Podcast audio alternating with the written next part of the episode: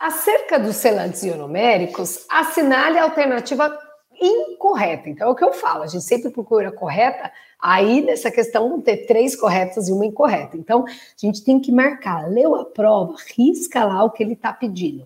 Ele está falando de selantes ionoméricos, não são resinosos. Então, o ionômero também pode ser utilizado como material para selamento, tá? De fósforas e fissuras, e ele quer a incorreta.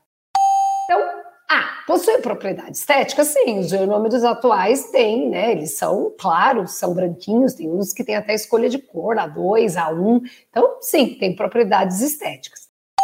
São anticariogênicos? São, porque eles têm flúor na sua composição. Então, ionômero de vidro tem flúor, tem capacidade anticariogênica.